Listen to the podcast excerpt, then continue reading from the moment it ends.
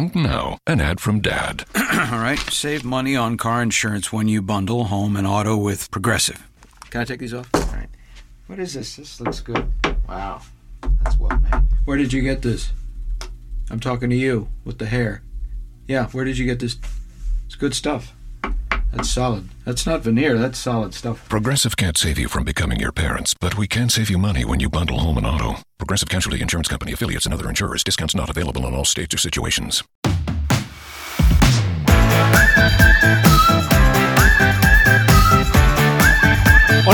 Buenas a todos, bienvenidos a vuestra casa, bienvenidos al podcast de Topes de Gama. Este es el episodio 23 ya de nuestro Unplug especial CES 2019 desde Las Vegas. No, mentira, estamos en Madrid, estoy con Jauma, estoy con Carlos y vamos a hablaros del CES de Las Vegas, un especial que vamos a hacer de toda esta feria de tecnología que, como sabéis, eh, se celebra en estas fechas y que yo creo que hay muchísimas cosas que contar, pero antes, evidentemente, tenemos que decir que nos podéis encontrar en todas las plataformas de podcast, incluido Spotify, Google Podcast, iTunes, Spreaker, Evox, la que os dé la gana.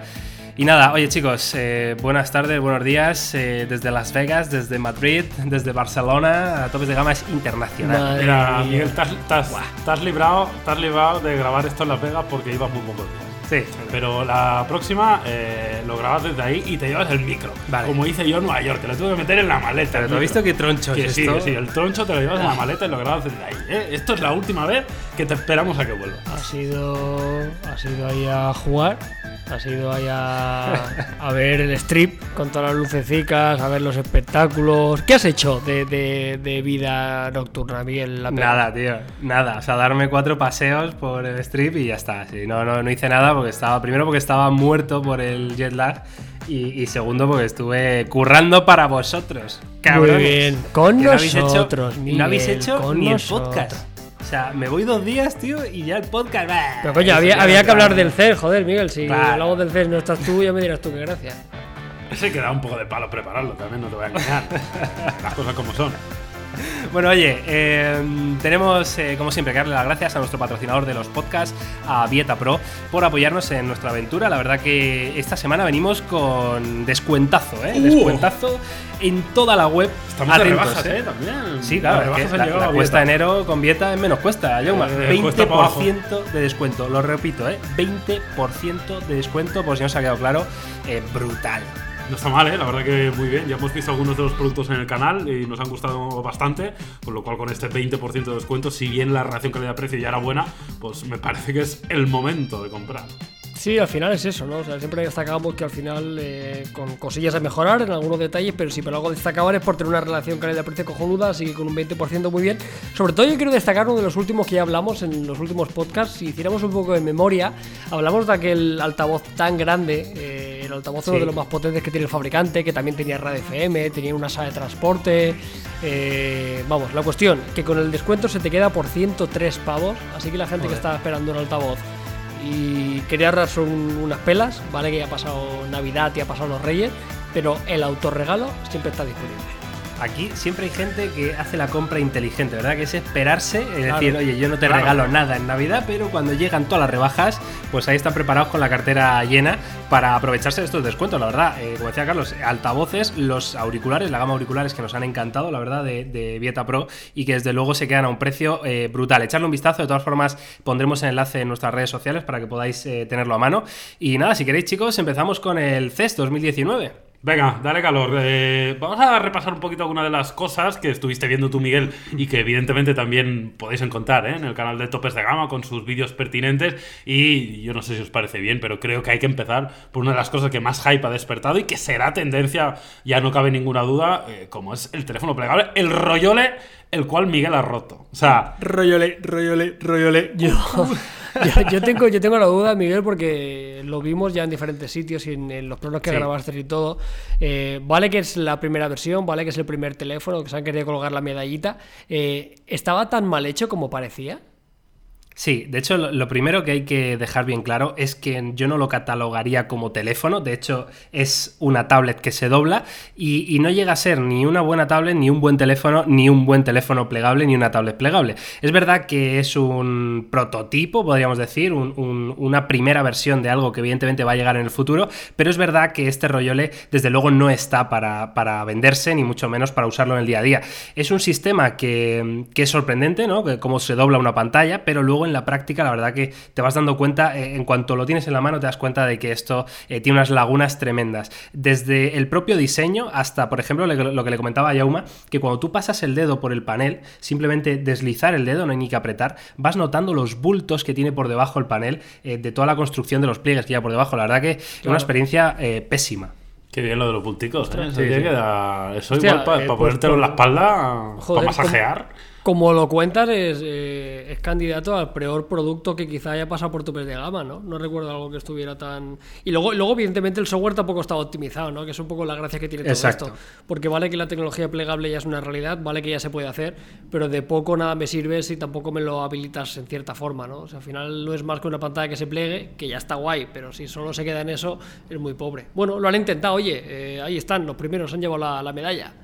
Sí, la verdad que sí, como decías, el software la verdad que eh, tampoco ayudaba, es verdad que venía con Android 9.0, con lo cual bien, de hecho las specs que tiene el, el Royole están muy bien, ¿no? Lo hablábamos con Jauma, tenemos un Sn- Snapdragon 855, tenemos buena cantidad de memoria RAM, buena cantidad de almacenamiento, Eh, yo he hecho en falta evidentemente más batería, me parece que eran 3800 mAh el dato, que para una tablet de 7,8 pulgadas, pues de luego eh, Claro. muy muy poco, evidentemente toda la tecnología eh, de pliegue pues tiene ahí mucho que decir, pero sí, el software la verdad que no estaba bien adaptado o optimizado, o simplemente es que esta versión evidentemente no era la versión final o, o- o no se iba a vender así, pero tú cuando lo doblabas eh, el, el teléfono se volvía loco, eh, te mostraba a lo mejor la información en la parte de atrás donde estabas sujetándolo, cuando girabas la pantalla a veces giraba, a veces no, o sea, era todo como un poco caos, eh, muy, muy desesperante, la verdad, una experiencia muy, muy frustrante, ¿no? Con, un dispositivo de este tipo. ¿Había mucha gente alrededor del stand? O sea, ¿generó todo Sí, el sí, revuelo sí. que pareció o...?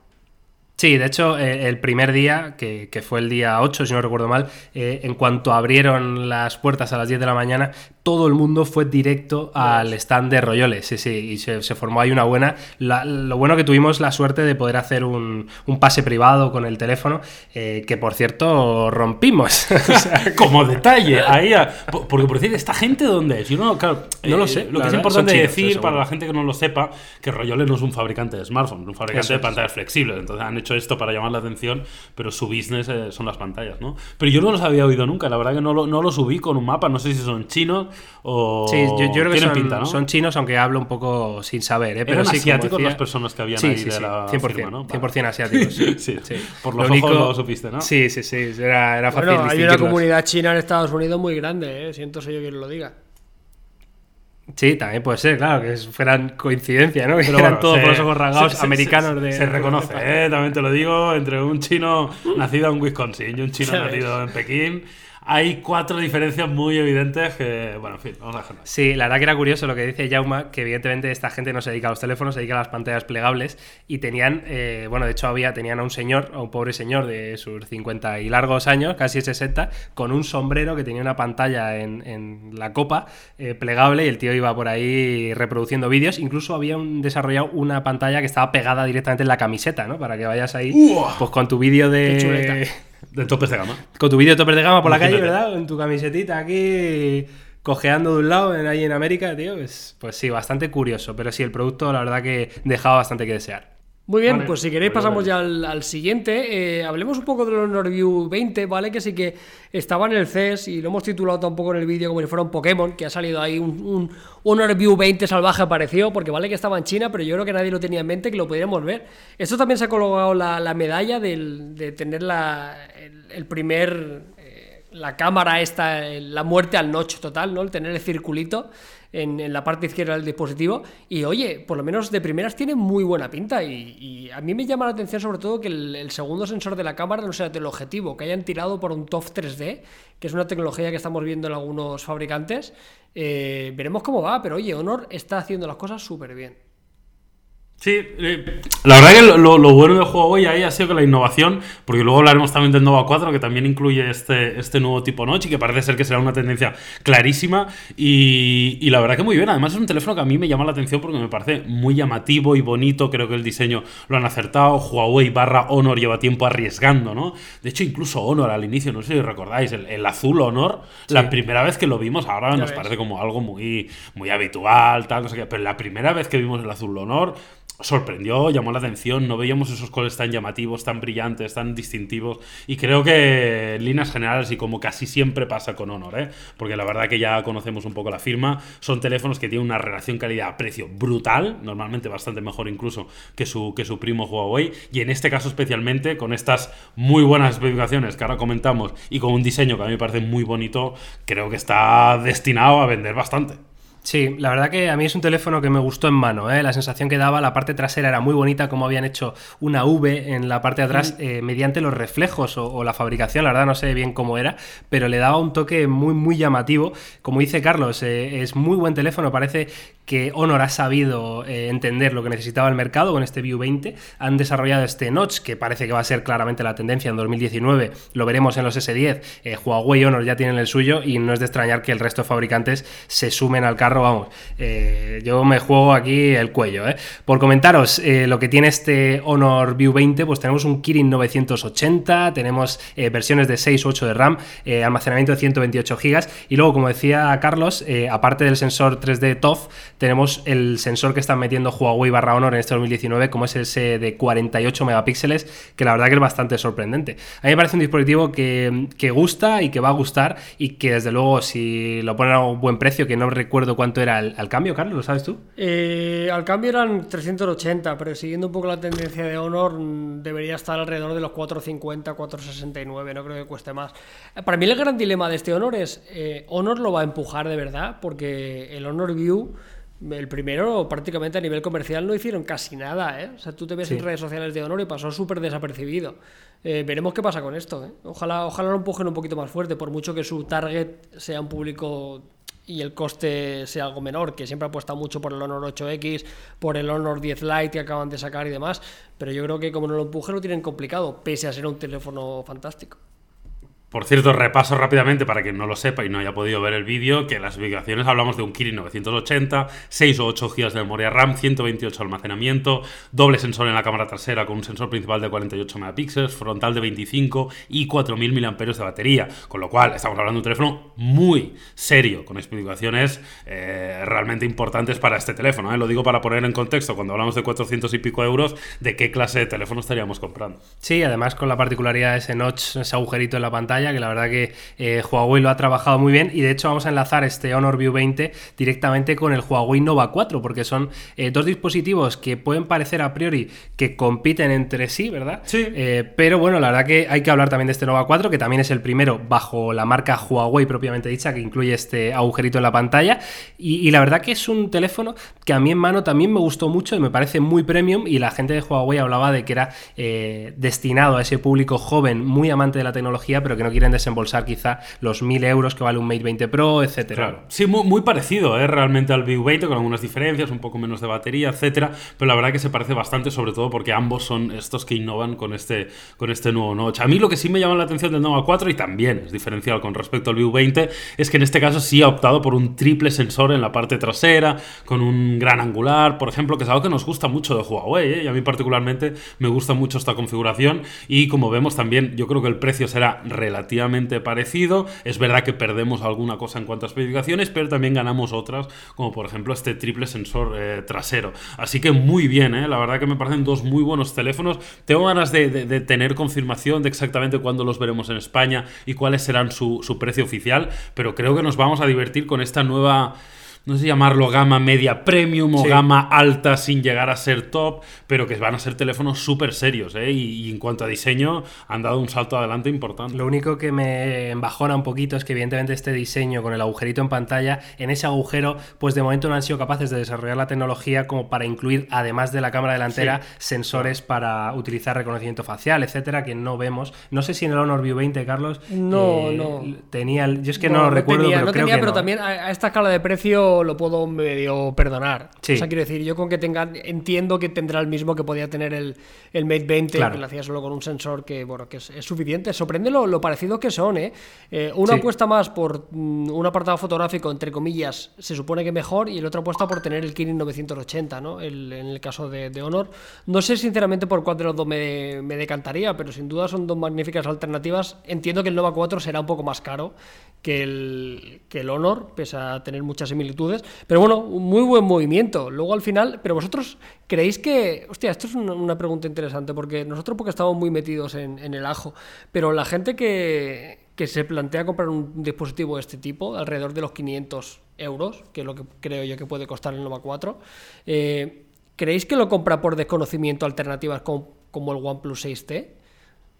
O sea, quiero decir, Yo creo que o es una mezcla de todo, claro. O sea, o por una parte hay gente que es desconocimiento y por otra parte hay gente que simplemente eh, las casuísticas de su mercado eh, pues invitan a que es una compra más inteligente un dispositivo Huawei con el soporte que pueda tener de manera oficial en su país, etcétera, antes que tirar por un OnePlus o por, o por Xiaomi, etcétera, ¿no?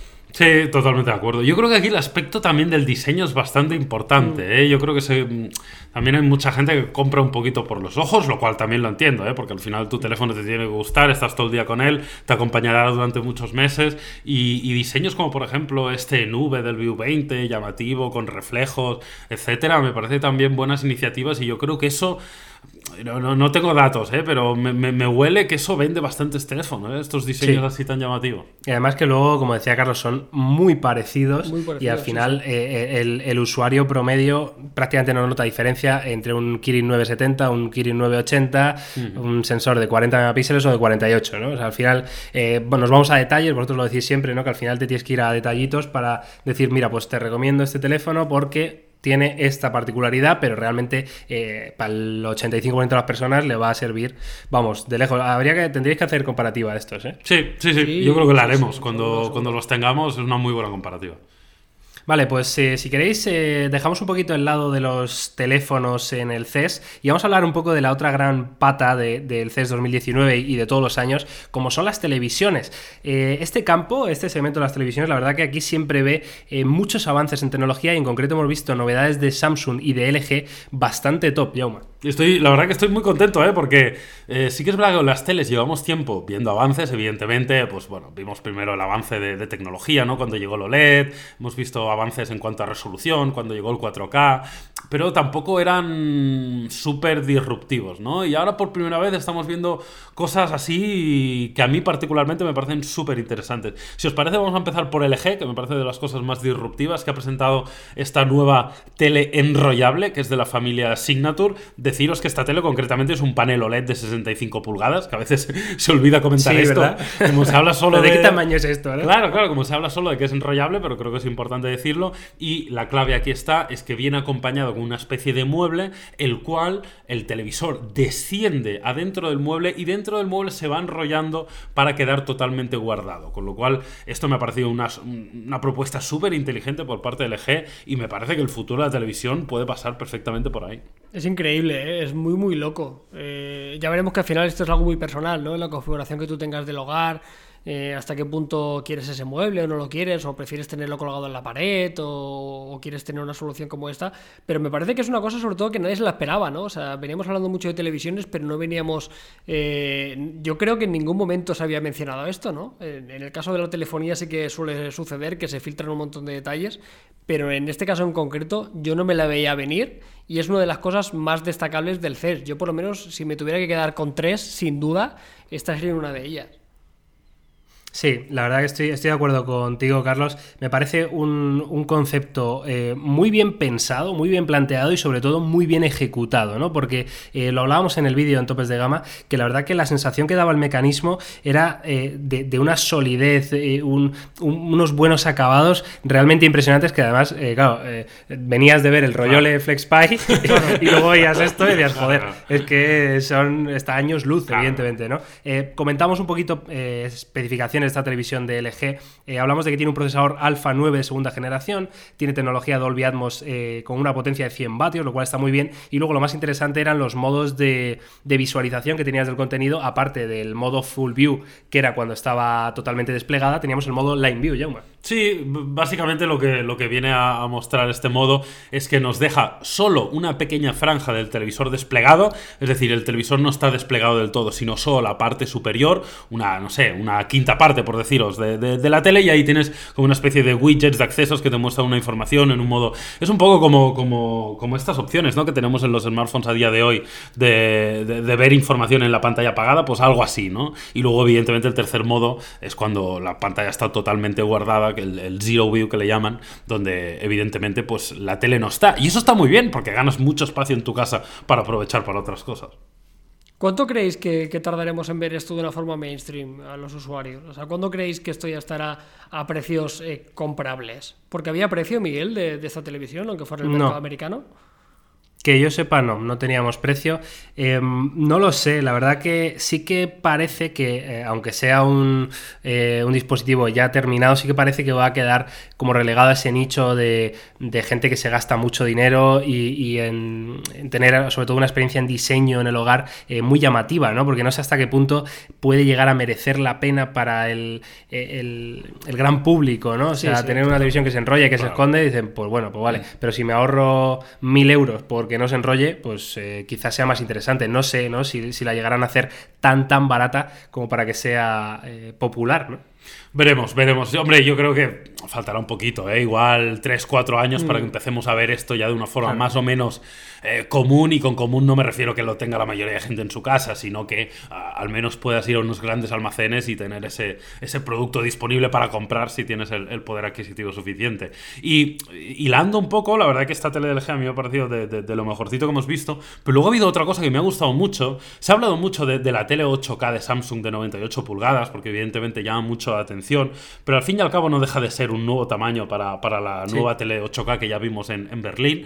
Pero yo a mí me, me he quedado con algo, Miguel, y tú si quieres explícanoslo más, que, que, que te has empapado más de esto, como es la tecnología microLED. Y me gusta ya no solo por lo que puede influir a las teles, sino porque igual esto es, es, es la nueva tecnología de pantalla de los smartphones. Y es algo que yo creo que hay que hablar de ello. Sí, la verdad que la gente de Samsung eh, hicieron una demostración de, de fuerza con esta tecnología, eh, la tecnología microLED, como dice Yauma, novedad de este CES 2019, y presentaron un, modelo, una televisión microLED de 75 pulgadas con resolución 4K, y luego tenían puesto también con esta tecnología eh, lo que llamaban The Wall, el muro, que era una televisión de más de 200 pulgadas que la verdad se veía espectacular. Nos contaban la gente de Samsung que esta tecnología lo que hace es coger, digamos, lo mejor del OLED, es decir, esos negros tan profundos, eh, eh, esa tecnología tan buena, y eh, mejorarla en cuanto a brillo, en cuanto a reproducción cromática, incluso eh, bajando el consumo energético, lo cual era muy interesante.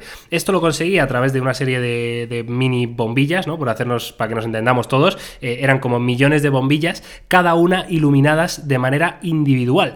Esto eh, hacía posible que, como dice Yauma, que lo podamos ver en, en, un futuro en los teléfonos. De hecho, la gente de Samsung eh, lo tenían muy en cuenta y era, tenía mucho sentido, porque si es una tecnología que consume menos Claro. y se ve mejor, pues oye, ¿por qué no lo vas a meter en tus teléfonos? ¿no? Y luego, además, eh, hablaban de un concepto modular ¿no? de televisión que no es tan modular, porque el usuario final, al fin y al cabo, no va a poder eh, tener varios módulos en su casa, sino que se referían a que gracias a esta tecnología se podían hacer paneles de cualquier tamaño, eh, independientemente de cómo fuera tu salón, tu estancia o lo que sea, tú podías desarrollar una televisión microLED específica para ti eh, gracias a esta tecnología de, millones de bombillitas, ¿no? Hombre, esto, esto es genial por muchas cosas, ¿no? Primera parte por, por esto.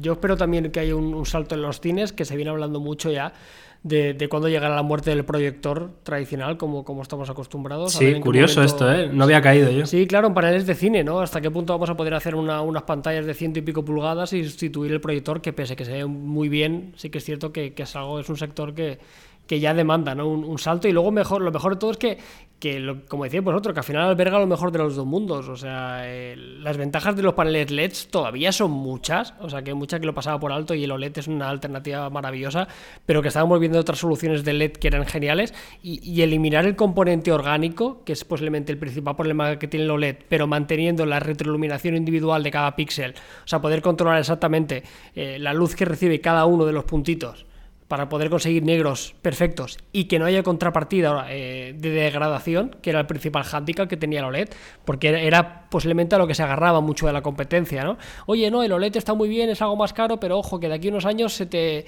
se te puede estropear. Si eliminamos eso de la ecuación, oye, muy bien por, por Samsung, ¿eh? Oye, muy bien las televisiones del CES, ¿eh? Sí, sí, sí, la verdad que me lo comentaba Yauma, que vosotros habéis ido a más, más años, ¿no? Y que este año le había gustado lo que habían presentado en televisiones. Mm, La verdad que CES siempre suele ser territorio muy de tele, pero la verdad que este año es lo que te digo. Con las teles eh, siempre tenemos la sensación de que era un poco más de lo mismo, Sí, sí, un poco mejorado, pues que es un poco mejor de resolución, que si acaban de pulir nuevo procesador, no sé qué, pero este año realmente tiene empaque, ¿eh? Mm, Estoy contento, la verdad. Bueno, pues oye, eh, dejamos las televisiones a un lado si queréis y vamos a hablar de, bueno, de una de las demos más eh, llamativas que podíamos encontrar en el CES, como era la del taxi o coche autónomo de Yandex, que esto eh, yo no lo conocía, pero me decía Yauma que es un buscador ruso, ¿no? Muy famoso.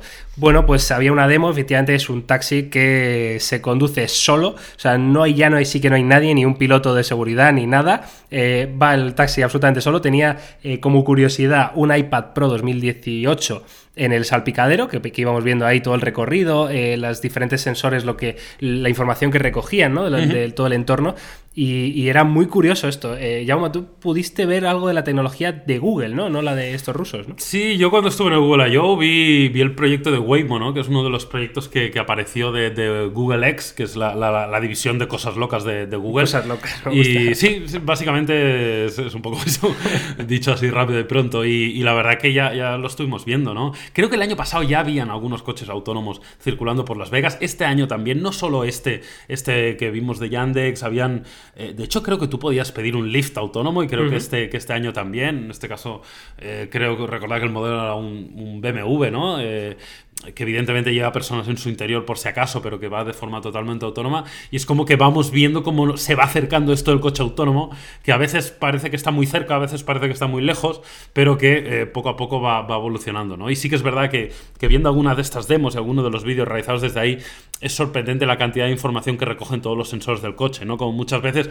eh, coches que tú ni siquiera puedes ver desde el interior del coche porque te, Claro. te tapa la visión algo y tal, pues el coche sí lo tiene en cuenta porque sí está viendo la situación, ¿no? Así que evidentemente poco a poco nos vamos acercando a ese mundo, no sé si ideal, en el que el coche lo tendrá todo controlado, pero, pero sin duda está cada día más cerca.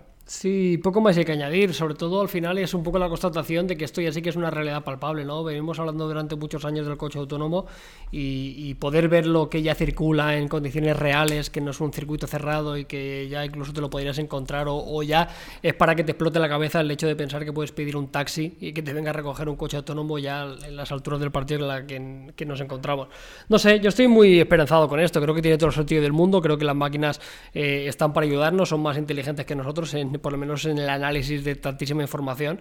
Eh, al final, el gran dilema que hay de esto es eh, cómo se configurará el vehículo en, en una situación de, de- de escoger a quién, a quién mata, ¿no? Con perdón. O sea, eh, yo a veces lo pienso, ¿no? Digo, cuando haya un accidente de verdad y el coche tenga que decidir, ¿qué hago? ¿Salvo a mi conductor o salvo al peatón que está delante? Veremos a ver cómo se soluciona. ¿Qué pensáis vosotros? ¿Qué- ¿Por quién apostáis? ¿Por peatón o por conductor? Claro, a ver, eh, aquí siempre está el, el dilema, ¿no? De, de qué hacer, porque tú cuando Claro. vas conduciendo tu coche, evidentemente vas a intentar salvar tu vida. Eh, por encima de, aunque haya un niño, o quiero decir, suena muy, muy cruel, ¿no? Pero eh, es, es instinto de supervivencia del ser humano. Suena y, y un co- poco así lo es. Claro, pero entonces, ¿a, a quién va a decidir cargarse un coche autónomo? Pues, hombre, esto la verdad que es el eterno dilema que tiene esta tecnología. De hecho, eh, me suena a mí, eh, creo recordar que el, el, el MIT, eh, ¿no? Es el instituto este Sí, sí, sí. súper famoso en, en Estados Unidos. Bueno, pues hicieron, de hecho, para resolver el problema, una macroencuesta gigante llena de millones y millones de usuarios en todo el mundo respondiendo a esas preguntas, ¿no? Te ponían casuísticas de, eh, en un lado hay un ladrón, un abuelo y un niño. Y en el otro lado Claro. hay mm, dos mujeres embarazadas, eh, un perrito y tal, ¿no? Y claro, Al final ¿y vas ¿a quién salvarías vas a tener que sacar la calculadora para elegir. Claro, claro, que tú imagínate, no, matemática. Poca Claro, broma con es que esto. es muy loco, porque además decía, bueno, es que el ladrón es un ladrón, sí, pero está cruzando bien, con el semáforo en Claro. verde. Pero la mujer embarazada es una mujer embarazada, pero está saltándose las normas Pero cruzando es, en rojo. Es mala, es una mala mujer embarazada. O es una buena mujer embarazada con un niño, con un feto malo en su interior. con un futuro ladrón. De, de todos modos, yo, yo la verdad que de- desconozco hasta qué punto puede eh, puede, puede ser efectivo el coche autónomo en algunas situaciones donde pueda parecer inevitable, pero sí que estoy bastante convencido que en, el- en ese sentido, o sea, al final si un peatón se cruza y el coche autónomo va a la velocidad adecuada y el sensor lo detecta como para que pueda... Es decir, lo que creo es que va a, a- en la gran mayoría de los casos a evitar, ¿no? De hecho, mi, mi coche, por ejemplo, tiene una tecnología Que frena y, solo y esto, fre- ¿no? frena solo y, y me ha salvado un par de veces. Recuerdo una vez que, que estaba en, en, digamos, en tráfico, ¿no? Que estaba atascado, empezó a tirar para adelante y, y ya parecía que, que tiraba bien, ¿no? Entonces yo tiré, me despisté un momento y cuando me despisté, otra vez estaban todos los coches parados delante mío. Pues si no llega a frenar el coche antes que yo, yo no hubiera frenado, ¿no? No me hubiera dado tiempo. Con lo cual, yo creo que en la gran mayoría de los casos eh, se, se va a evitar muchos de los accidentes y tal, pero probablemente hay alguna situación. Yo de todas donde- formas. Es que el- el Seat Marbella- creo, el Seat verdad, Marbella de que- Jaume que es- Lo que debería ser eh, es que el, el coche autónomo esté en un entorno controlado. Es decir, yo entiendo el coche autónomo que efectivamente pueda circular, pero no por la calle tal y como la conocemos, sino veo más el, el que sean eh, una serie de, no sé decirlo, túneles quizá, ¿no? Que estén eh, específicamente controlados Se para que llama metro, Miguel. Claro, exacto, el metro. Pero Acabas de inventar el metro. Enhorabuena, Miguel. En Hostia. 2019 has inventado el metro. más rápido y en un coche, ya más. No, tú te refieres un ¿no? poco al rollo, al, al túnel de, Elon Musk Eso y es, tal. sí. Yo creo que eso puede ser una solución más intermedia. Y eso creo que sí que se podrá ver más a corto plazo. Pero la gracia de todo esto es que al final eh, toda la infraestructura de carreteras y eso que, que se ha creado durante años y años y años se, se tendrá que utilizar, digo yo. O sea, entiendo lo que dices, ¿eh? O sea, de crear túneles y otros tipos de autopistas, incluso que vayan por arriba para... Pero hostia, el- toda la infraestructura que tenemos se tendrá que sacar partido de alguna forma. No sé, veremos. Quedan unos años apasionantes Pero por delante, sea como fuera. Y cuando los coches vuelen, ¿qué hacemos con las carreteras, Carlos? Los coches no van a volar, Miguel. Tú y yo nos moriremos ¿Cómo que y no? no lo veremos, eso. ¿Cómo que no?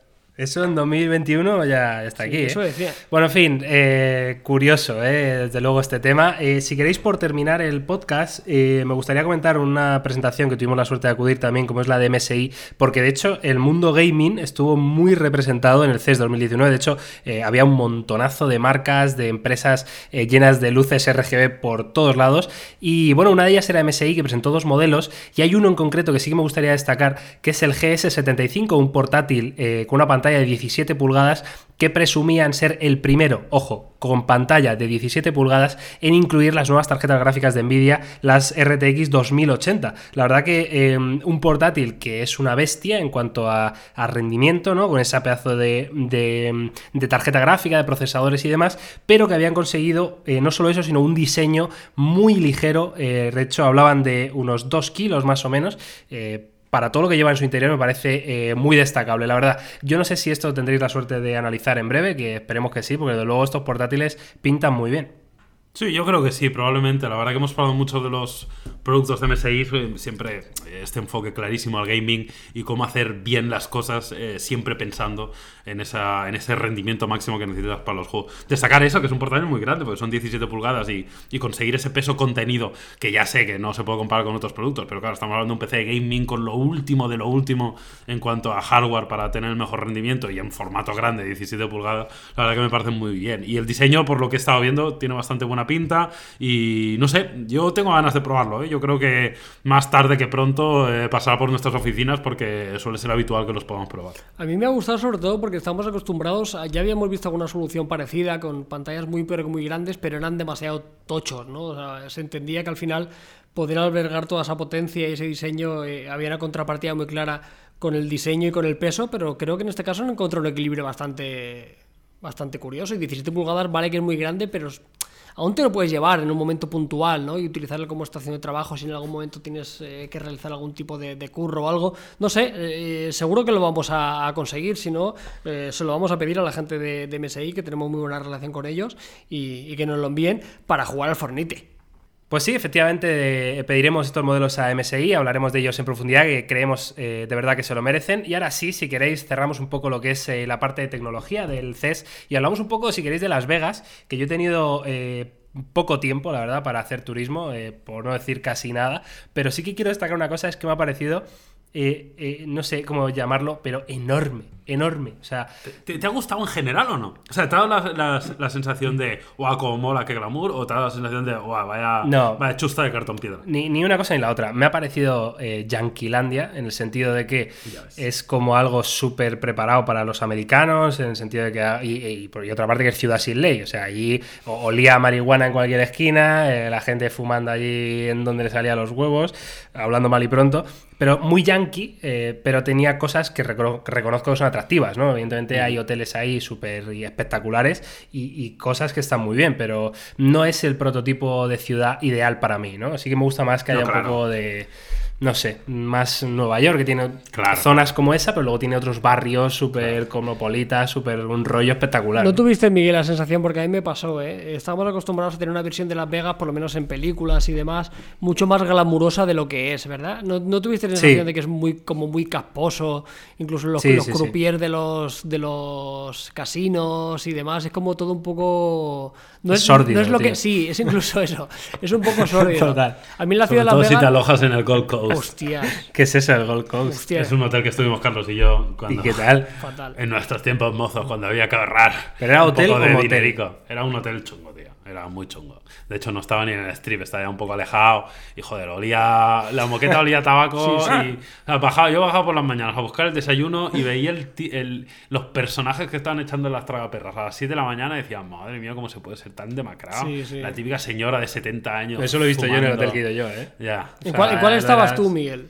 Estaba en el hotel Harras. Ah, vale. Y vale. Está que bien, está, que- está muy en el centro, muy cerca del Flamingo, ¿no? Me parece que era. Sí, Sí. lo que pasa es que es un poco flamingo, yo creo, de Carlos. Sí, claro, en el sí. sentido de, de un poco vieja escuela y un poco igual todavía por remodelar un Sí. poco. Sí, o sea, de, de ubicación muy bien, eh, pero efectivamente sí, era un hotel antiguo, se veía en los muebles, en la moqueta, incluso la televisión ¿no? que tenías en la habitación, era antiguo, sí. Además tuve la gran suerte de que mi habitación daba a un parque de aires acondicionados Oh, o algo así. Es o sea, un clásico maravilloso. eso, ¿eh? También, sí, sí, sí. claro. Eh, pero vamos, sí que me sorprendió mucho lo que dice Yauma de, de en el propio casino del hotel. eh, había gente ahí 24-7, señoras en- atadas a una máquina tragaperras con un cigarro y una cerveza. Que además y era- no andan, se mueven, se mueven Sí, con un carrito sí. de esos. Increíble. Eso es muy yankee, ¿eh? Lo de, lo de gente que no tiene una minusvalía como tal, pero se mueve con. Pero quieres, de- pero quieres decir que no, no tenía Cuidado ningún problema de riendo, ¿eh? psicomotricidad. Eso, no, pero Que que sí, que, que se mueven con eso porque les sale del huevo. Se claro, llama pereza, Porque no, ¿no? quieren andar, vamos. No me toquen la. Que no tienen ningún tipo de problema, ¿sabes? Pero que as- así no. Así no, no tienen que hinchar tanto los pulmones y el Claro, y le- claro, claro, claro. Es lamentable. A mí, a mí en general me, me pasa, no sé, con los años, cada vez eh, Estados Unidos me genera un poco más de rechazo. O sea, me siento mucho más atraído por Asia, por Latinoamérica, no sé, estoy como un poco cansado del, de esto yankee, ¿no? Y, y Las Vegas es un poco la, la máxima expresión de, de esto Sí. llevado a mal. Pero hombre, es una ciudad que una vez en la vida hay que ir, ¿eh? Aunque yo no sea muy fan, reconozco que, que una vez hay que visitarla y echar un vistazo porque merece la pena, por- porque es que es un circo realmente. También es verdad que yo no fui a. O sea, fui por trabajo, evidentemente. Yo qué sé, si te lo planteas como ir dos noches con los amigos a simplemente a ir de casinos y de discotecas, pues evidentemente puede ser un- la mejor ciudad del mundo, ¿no? Claro, Pero no, y que luego tienes algunas de las mejores fiestas del mundo, con algunos de los mejores DJs del mundo. Eh, yo he tenido la oportunidad de salir en Las Vegas y hay discotecas absolutamente increíbles, espectaculares, montan fiestas muy, muy, muy guays. O sea que en este sentido está, está genial. Luego tienes espectáculos, incluso muchos exclusivos, como eh, Carlos y yo fuimos un año a ver a. eh, ¿Cómo se llama el mago este? El David Copperfield. Ah, hostia. Eh, yo qué sé, tienes. Sí, cosas que eh, solo se hacen Britney en Las Vegas, Spears, ¿no? creo que solo está en Las Vegas también. Celine Dion, me parece Celine que era. Celine. Dion. Y luego, también os voy a decir que en Las Vegas que vemos nosotros, o sea, yo sé, conozco gente que ha vivido en Las Vegas y luego hay unas Vegas que es una ciudad nor- normal, Normal. entre muchas comillas, Claro. en el sentido de que hay sus urbanizaciones, sus partes más de, de persona normal, ¿no? Sí, eso sí, sí, eso es un pequeño circo para los que vamos ahí o a trabajar o, a, se lo, o a divertirnos. se lo preguntaba ¿eh? a los conductores de, de los Uber o de estos taxis, ¿no? Digo, oye, ¿aquí dónde están las casas, no? Porque, claro, Claro. evidentemente tú ves una calle muy grande llena de tiendas a un lado y al otro y de hoteles que yo no he visto una cosa más grande en toda mi vida. O sea, cada hotel es como una mini ciudad. Y claro, de hecho, eh, me dijo uno de los conductores, me dice, mira, ¿ves esto que, que está aquí? Y era un edificio gigante, pero gigante, no sé cuántas plantas tendría. Me dice, esto es solo el parking de los empleados del hotel este del Venetian. Digo, que no lo puedo creer. O sea, a lo mejor, yo qué sé, 2.000 plazas. O sea, una barbaridad que digo, pero bueno, o sea, eh, y además esos parkings de Estados Unidos, ¿no? Que no son subterráneos, sino que son claro, Claro. hacia arriba, ¿no? Que me, sorprende mucho. Sí, yo también. Total. Yo recomiendo también a la gente que, que vaya a Las Vegas, si, si va y no va muchos días, que tenga la oportunidad de que cambie de hotel. Creo que está muy guay eh, Sí. que pruebe con dos hoteles diferentes. En diferentes alturas del strip y sobre todo diferentes temáticas, ¿no? Porque si te vas en época fuera de CES, obviamente, si te vas en una época que no sea tampoco muy estival, muy temporada alta, se pueden encontrar eh, precios muy, pero que muy razonables. Yo estuve alojado hace bastantes años cuando fui como vacaciones puras y duras y habían hoteles de puta madre igual por 50, 60 euros y por ciento y pico 200 te podías alojar en alguno de los mejores así que los recomiendo encarecidamente que se den una vuelta y que vayan cambiando porque luego cada uno de ellos está tematizado está guay De hecho, hay una anécdota que, que creo que fue el primer año que fuimos Carlos y yo al, al CES, diría que sí, que fue el primero, que nos confundimos. Eh, cuando el mismo día que teníamos que coger el avión, cuando estábamos ya recogiendo para irnos, nos dimos cuenta que habíamos cogido las noches de hotel mal. Y la primera ¿Cómo noche que llegamos a Las Vegas no teníamos. Hotel. Ah, sí. Y lo cual nos dio ahí pues un momento de pequeño momento de Y luego, crisis. y luego fuiste de fiesta y, os pasó ya. No, no, en la calle y no, y justo antes de salir, de ir para el aeropuerto ahí en Barcelona, lo que hicimos fue eh, pillar una noche de hotel y nos salió muy barato. Seguramente porque ya como era ya tan última hora que pues todavía quedarían habitaciones libres. Y recuerdo que do- dormimos en el MGM a un precio más que razonable. Sí, sí, sí. Con lo cual, normalmente es muy caro en época de CES, pero mira, ahí tuvimos bastante suerte. Supongo que también que al hacerlo tan a última hora, pues quedarían algunas habitaciones libres y nos salió un precio económico. y luego no olvidemos que, te- que está ahí el Gran Cañón del Colorado muy cerca Claro. o sea es una oportunidad magnífica también para poder visitarlo Claro, oye, pues nada, eh, el CES, desde luego, Las Vegas, eh, bueno, no es mi ciudad ideal, pero desde luego reconozco que tiene sus cositas. Y yo creo que vamos a dejar por aquí el podcast, chicos, de esta semana, especial CES 2019. Como hemos dicho, tenéis todos los vídeos de todos los productos que hemos hablado, eh, o casi todos, en, la- en el canal, en Topes de Gama. Igual Y- no están publicados todavía, pero claro, si no están ser. publicados, Depende en, cuándo en los próximos el días van a podcast. estar. Claro. Y nada, chicos, que nada, lo dicho, que muy, muchas gracias por llevarme al, al CES. Muy bien. La próxima vez, pues nada, ya, ya hacemos. eh, no sé qué, qué me has dicho, que había que ir a un restaurante, ataque al corazón. Sí, ese no lo he contado, es que eso está muy bien. Hay un restaurante que se llama Heart Attack, es decir, ataque al corazón, el cual tiene bastante cosas curiosas. La primera es que si pesas más de ciento y pico kilos, come gratis. Ya vale, decir. eh, eh, no estamos en ese momento. Eh, no, porque además no son 101, que dices, hostia, pasado una Navidad. ¿no? No, no, es que igual son 150 o algo así, ¿no? vale, vale. Y luego eh, que tiene un menú vegano, lo cual... Menú vegano, mira qué bien. Este sí me viene sí. Eh, concretamente es un paquete de Malboro. el menú vegano. Y Si no quieres fumar, si no quieres comer carne, pues te puedes fumar un cigarrito. Claro, sí. A ver, no te vas a comer... Escúchame, son no vas a comer ahí es una, es plancton, una es una planta joder el tabaco es una planta Yo desde Claro. aquí me declaro fan absoluto de ese menú vegano, tío. O sea, es, es una genialidad del marketing, ¿sí, sí o no? Iremos, iremos. A ver, a ver si un año vamos, vamos todos. Un año que podemos ir un poco más a disfrutarlo. ¿no? Estaría guay, ¿eh? Con menos estrés, sí, con algunos con días tiempo. y tal. Y lo montamos y un día cenamos en el Geratak, yo te lo Venga. prometo. muy bien Parece bien. Vale, Carlos, eh, ¿qué comentas? Nada, que la gente que disfrute mucho, que mm, no perdáis ninguno de los vídeos de topes de gama. Y por cierto, eh, seguid jugando. Esto, no quiero que se dilate más el podcast, no os preocupéis. Vale. jugando al Brawl Star, yo ya no. No. Eh, en Las Vegas no, pero quiero volver, sí. Vale. Ya está. Eh, por cierto, eh, de hecho, en Tope de Gama Plus, creo que día 12 de enero, Sí. o sea, no sé cuándo se publicará el podcast, pero el 12 de enero hay vídeo de Brawl Stars del equipo imbatible de Carlos, Jauma y Miguel, que acabamos de anunciar su disolución completa. hay un vídeo Pero que fue bonito. Muy, muy divertido. Pero fue bonito mientras duró.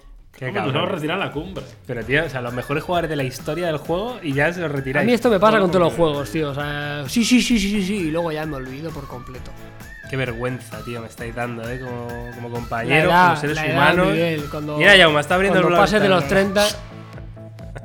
El primo, vale ahí, dale, dale Madre volumen. mía, todo nuevo, todas las gemas que tengo aquí para recoger. Pero escúchame, que Jauma es rank 1 del mundo ahora mismo, lo estoy viendo. Y el tío dice que no juega. Que en fin, que chicos, que vaya muy bien y nos vemos en los bares. Chao, Venga, hasta luego. Chao.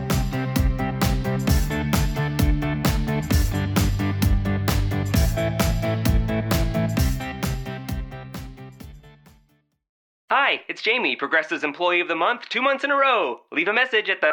Hi, Jamie. It's me, Jamie. I just had a new idea for our song about the Name Your Price tool. So when it's like, tell us what you want to pay, hey, hey, hey, and the trombone goes, blah, blah, blah, and you say, we'll help you find coverage options to fit your budget. Then we just all do finger snaps while a choir goes, savings coming at ya, savings coming at ya. Yes? No? Maybe? Anyway, see your practice tonight. I got new lyrics for the rap break. Progressive Casualty Insurance Company and affiliates. Price and coverage match limited by state law. State Farm, habla María. Hola María, tengo una buena y una mala noticia. Mm, la buena primero. Descubrí el food truck más delicioso de la ciudad. ¡Wow! ¿Y cómo lo encontraste? Esa es la mala noticia. Le choqué por detrás en un parking. No te preocupes. State Farm está aquí para ayudar. Qué bueno, gracias María. Disculpe, chef, ¿tiene más salsita por ahí? Elige a quien esté aquí para ayudar a que la vida vaya bien. Habla hoy con un agente de State Farm.